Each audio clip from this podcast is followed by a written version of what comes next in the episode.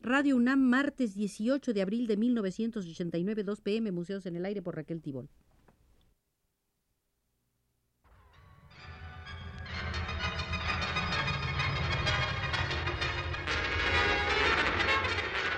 Radio UNAM presenta Museos en el Aire. Un programa a cargo de Raquel Tibol, quien queda con ustedes. Visitaremos el Museo de la Escultura para ver a una de las personalidades sobresalientes del momento, el escultor vasco Jorge Oteiza.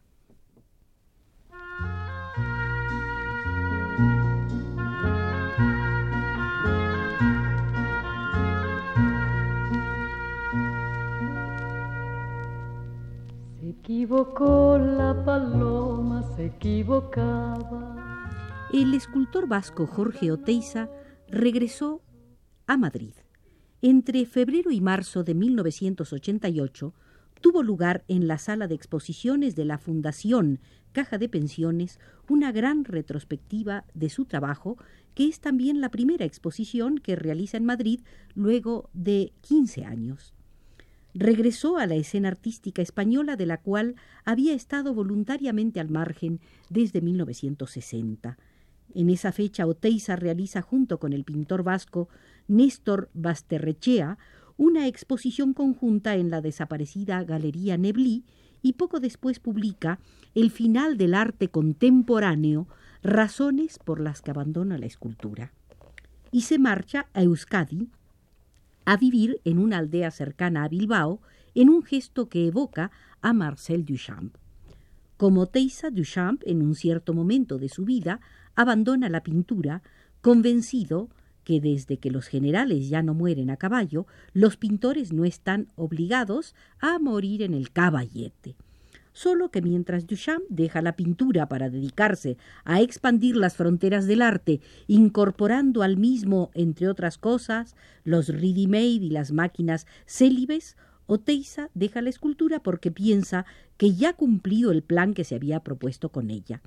Lo que le corresponde hacer es otra cosa y él mismo lo explica.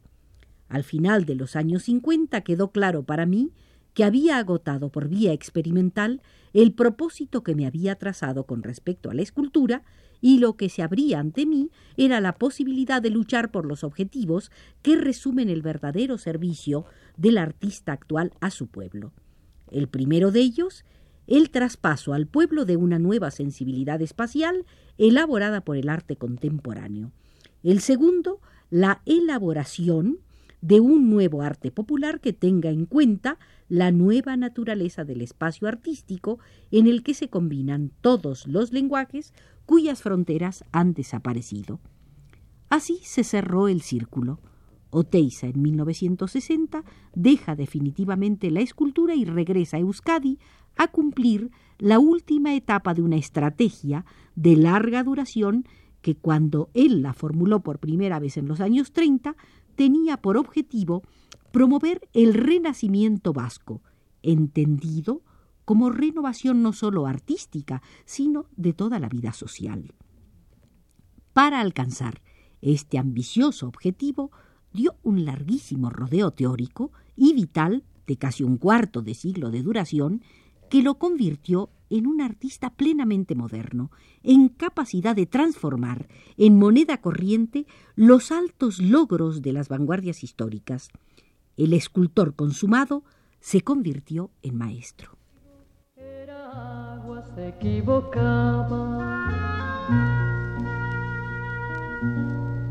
Creyó que el mar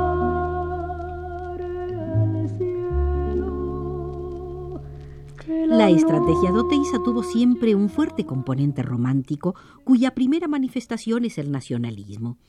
El renacimiento vasco que procuran los artistas e intelectuales del grupo GU, al que se acerca el joven Oteiza, supone una reivindicación de independencia nacional que habrá de convertirse en el tema dominante de la política de Euskadi durante los períodos correspondientes a la República, la Guerra Civil y el franquismo. Pero no es esta la única manifestación. El romanticismo también está presente en el pensamiento estético de Oteiza y en los modos de sacar adelante su propia estrategia. De hecho, en ella ocupa un lugar importante, como en los casos equiparables del romanticismo inglés y francés, el viaje al sur. Solo que en su caso el sur no es Grecia, como lo fue para Lord Byron, o Italia, como lo fue para Goethe. En su caso, el sur estaba más lejos.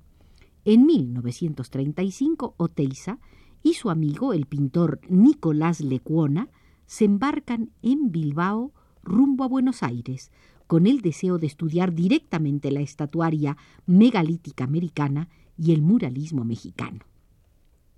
Los tiempos son otros y las raíces históricas con las que se intenta abrir un nuevo intercambio ya no las representan ni la Roma imperial ni la Grecia clásica. El cubismo, el dada, el cine, la Bauhaus y también la revolución proletaria y el maquinismo han puesto en cuestión la tradición cultural inaugurada en Europa por el Renacimiento. Gauguin lo anticipa con su viaje a Oceanía, pero es el éxito sorprendente que tiene entre los artistas de vanguardia del París de comienzos de siglo la exposición de arte negro en el Trocadero que evidencia este desplazamiento. La originalidad está en el origen, y el origen ya no es clásico, es primitivo. La estancia de Oteiza en Buenos Aires con viajes intercalados a Santiago de Chile no es excesivamente fecunda. Lecuona expone, él conoce a Vicente Huidobro y realiza sus primeros contactos con la obra de Siqueiros y la de sus seguidores argentinos. También da clases, dicta conferencias e inicia sus investigaciones estéticas, pero en el fondo es víctima de un fenómeno que poco después, en 1939, habría de sentir otro gran artista europeo, Witold Gombrowicz. En alguna parte, este extraordinario novelista tiene escrito que él se fue a Buenos Aires huyendo, entre otras cosas, del insoportable afrancesamiento de Varsovia, solo para descubrir que allí el afrancesamiento era todavía más intenso. El momento realmente decisivo del viaje al sur de Oteiza se produce en 1942, cuando el gobierno colombiano lo invita a organizar la enseñanza oficial de cerámica. Oteiza acepta de inmediato. Bogotá lo pone en el camino de una de las dos metas de un viaje que el estallido de la Guerra Civil Española en 1936 alargó más allá de toda previsión. Oteiza sabe que en Colombia está San Agustín y en San Agustín uno de los grandes enclaves de la estatuaria megalítica americana. Antes de que pueda visitarlo, irá a Popayán, donde lo nombran director de la Escuela de Cerámica de la Universidad y lo ponen literalmente en el camino de San Agustín. En el Museo de la Universidad, cuenta, descubrí unos fragmentos de cerámica provenientes de San Andrés en los que aparecían una cabecita de jaguar, un hombrecito acostado con las manos en la cabeza y unas cabezas de serpiente. En suma, todas las claves de la que después será su interpretación estética de la estatuaria megalítica americana. Se equivocaba.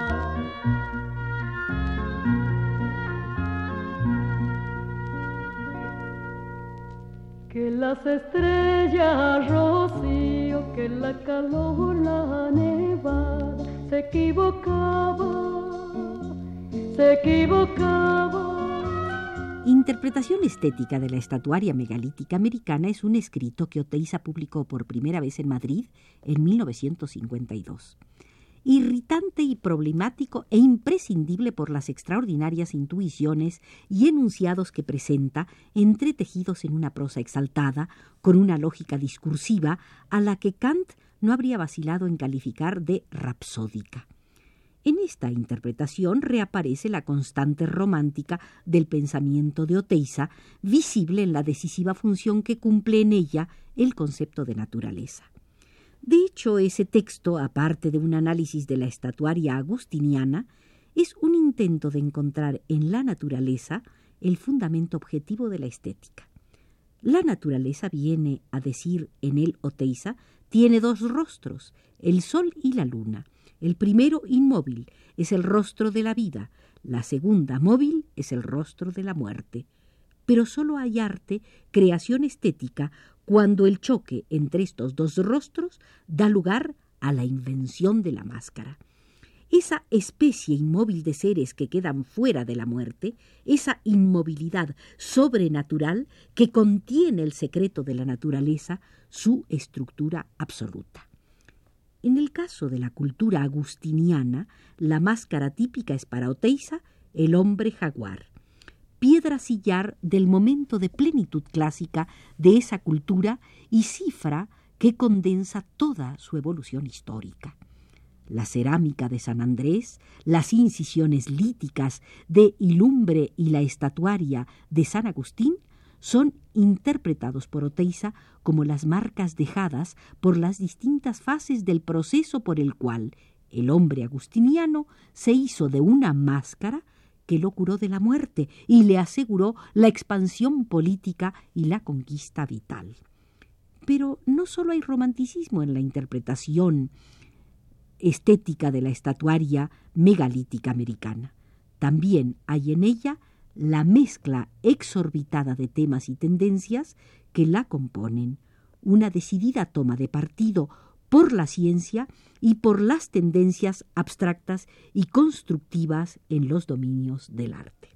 Que tu falda tu blusa, que tu corazón su casa se equivocaba, se equivocaba.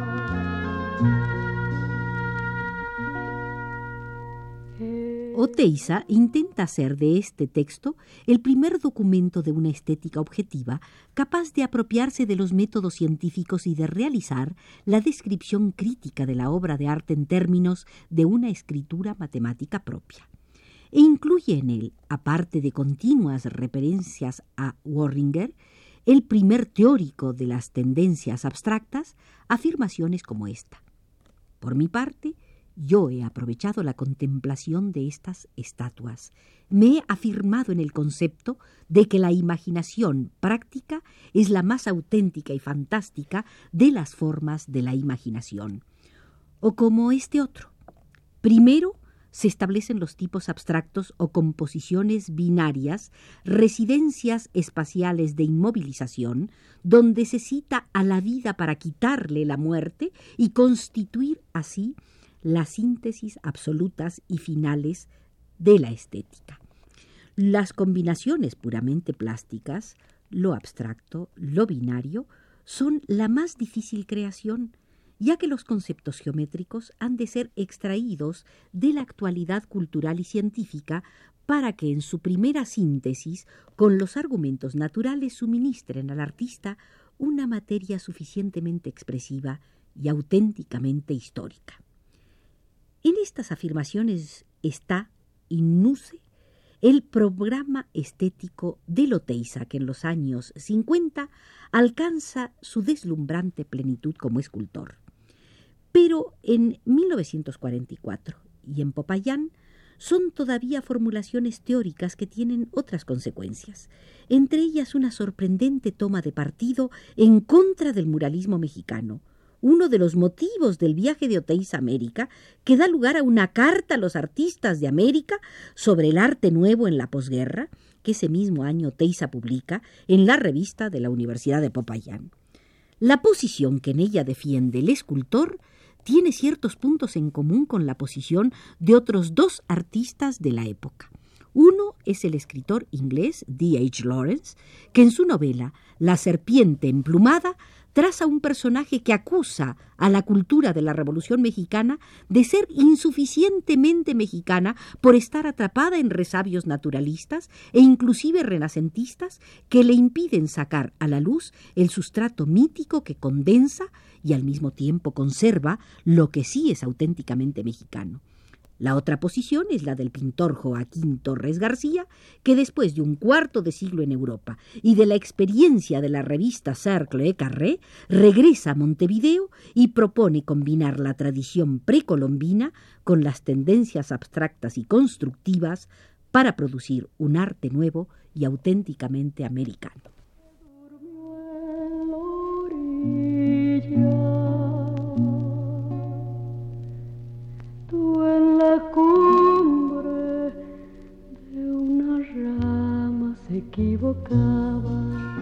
En el Museo de la Escultura hemos hecho una primera visita a la sala del escultor vasco Jorge Oteiza. Nos dio algunos datos Carlos Jiménez y nos condujo desde los controles Arturo Garro.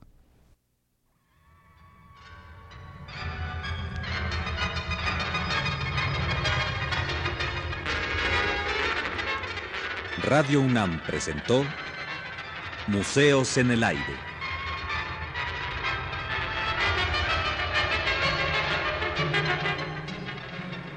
Un programa de Raquel Tibol.